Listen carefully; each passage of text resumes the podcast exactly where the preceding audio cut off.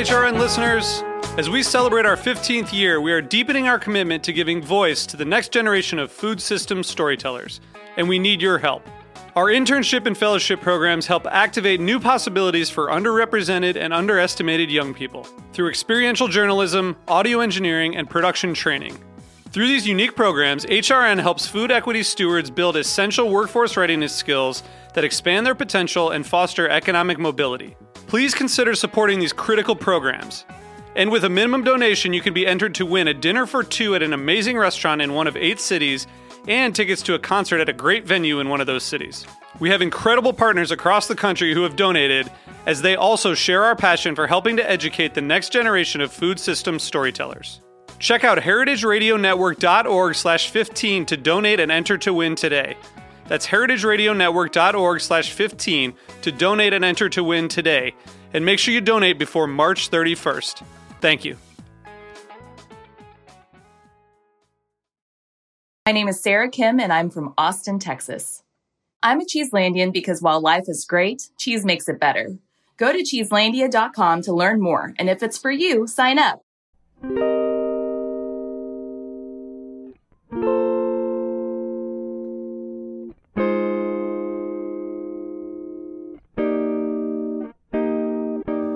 Bienvenidos a un nuevo episodio de Buen Limón Radio. Hola Diego. Mariana. Diego, imagínate que hoy me di cuenta cuando estaba leyendo nuestras notas que el primer episodio de Buen Limón Radio fue sobre la banana. Y aquí nos encontramos nuevamente a punto de escuchar una historia de Bhavya Gupta, una estudiante de Parsons, con quienes hemos venido haciendo toda esta temporada y ella justamente habla de la banana. En primera persona. Y la inmigración que tendría una banana. Imagínate un banano que nace en Ecuador para llegar a los Estados Unidos. ¿Cuántas estampas le pondrían a su pasaporte? No, pues pensaría que Ojalá ninguna, pero debe tener muchas. pues nos lo puede contestar Alonso Castro, justamente nuestro colaborador en esta temporada especial en colaboración con la Escuela de Diseño de Parsons y la clase de Alonso, eh, Immigrant Food Futures. Hola Alonso, ¿cómo estás? ¿Cómo estás hoy? Bien, este, este episodio va a, estar, va a estar buenísimo. Bueno, cuéntanos de Bavia, ¿cómo es, cómo es ella en el salón de clases? ¿Qué, ¿Qué trabajo hizo y qué fue lo que más te sorprendió? Sí, bueno, eh, es otra de las estudiantes que, que, le encanta la comida, que investiga mucho sobre su propia cultura, ella es de, la India. Y bueno, la conocí cuando empezó a, preguntarme eh, sobre mis propios proyectos y tomó la clase y durante la clase, durante el semestre, me encantó el tipo de trabajo que hizo, diseñó todo, lo pensó muy bien.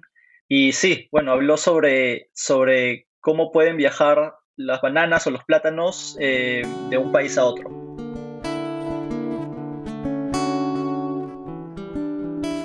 Hi, my name is Bhavya. I'm a graduate student at Parsons School of Design, pursuing an MFA in Design and Technology. I did this project Banana Voyage as part of Alonso Castro's Immigrant Food Futures class. Banana Voyage is a visual story on the larger critique of the fresh produce supply chain process using a single banana's journey from the plantation to our kitchen counter. Through storytelling and 3D visuals, Banana Voyage highlights each step of the long journey of bananas and how it shapes our social, economic, and climatic environments. So, the banana in my story has a passport from the plantation of the country where its journey begins, and finally, how it makes its way to the United States and lands to our kitchen counter.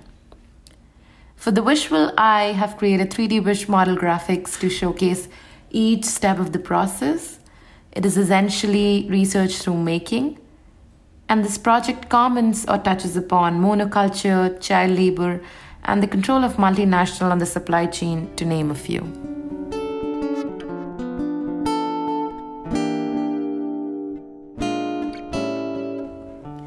The first thing to notice is where does all this banana comes from?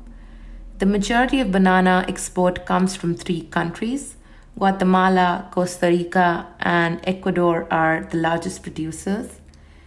Ecuador apparently ships more than 6,000 containers of bananas per week, making it allegedly the biggest banana exporter in the world.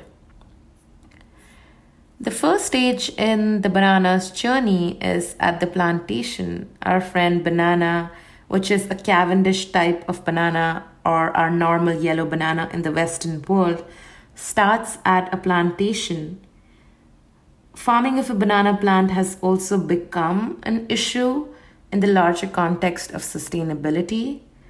One of the concern eh, are the emissions and also the fact that the conditions of the workers at the plantation and how a number of children are employed at the farm as workers.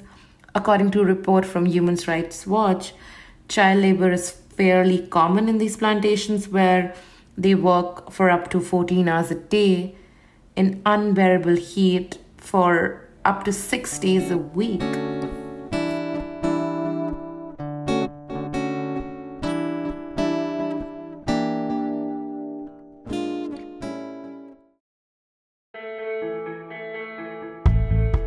My name is Sarah Kim, and I'm from Austin, Texas. I'm a Cheeselandian because while life is great, cheese makes it better. Wisconsin cheese has proven time and time again to be a delicious expression of craft, hard work, and tradition. As a Cheeselandian, I'm able to share a Gouda experience with fellow cheese and food lovers nationwide, as well as connect with cheese producers and cheesemongers, taking my love of cheese to another level. I invite you to join Cheeselandia because during these difficult times, it has been even more important to take it easy and get cheesy. The Cheeselandia community and events have been the glue helping to keep us together and connected, and I would love it if you would join me. And let's face it, if you hear the word cheese and get a little hungry, then you've found a place you can call home. To find out more about Cheeselandia, go to cheeselandia.com.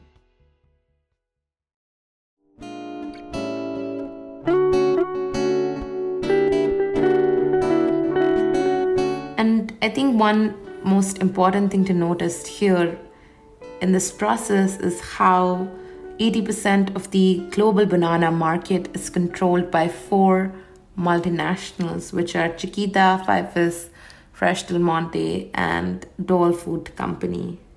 So our friend Banana is packed in one of these four companies' boxes to make it way to the United States. And I think in the end, when the banana reaches to a kitchen counter, it has been through a fairly long journey from its home in one of the Southern American countries to the United States and finally changed its nationality to an American. But I also think that we as individuals have a huge role to play. We can educate ourselves and help in the larger environmental and social um, prospect. So, one thing to do would be buying local. If you can go to a farmer's market where you think they're selling local bananas, definitely buy that. And the other one would be to look for the fair trade symbol. A more sustainable choice of bananas are still going to make it on your table if you look at the fair trade bananas. Uh, the bananas bearing the fair trade certification mark have been produced by small farmer organization or in plantations that meet high social and environmental standards.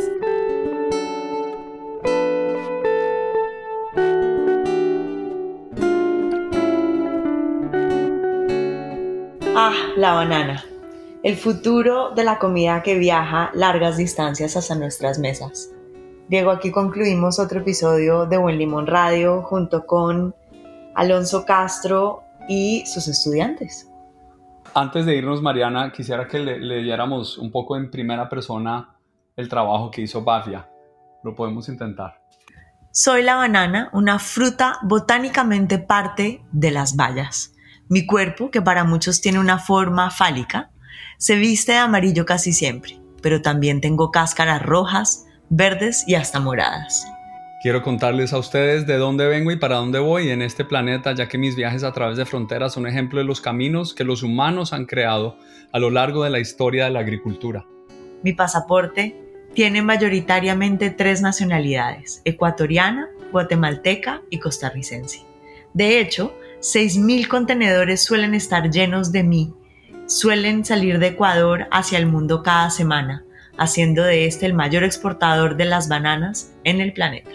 El mundo occidental me conoce en mi versión Cavendish, un nombre que un duque europeo me dio a mí en 1834 tras haber recibido un cargamento de bananas desde la isla de Mauritius.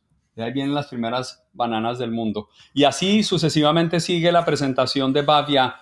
Ha sido un placer hablar de la banana y rendirle el homenaje que se merece por segunda vez en este programa, pero por única vez en esta temporada, Mariana. Así es, Diego.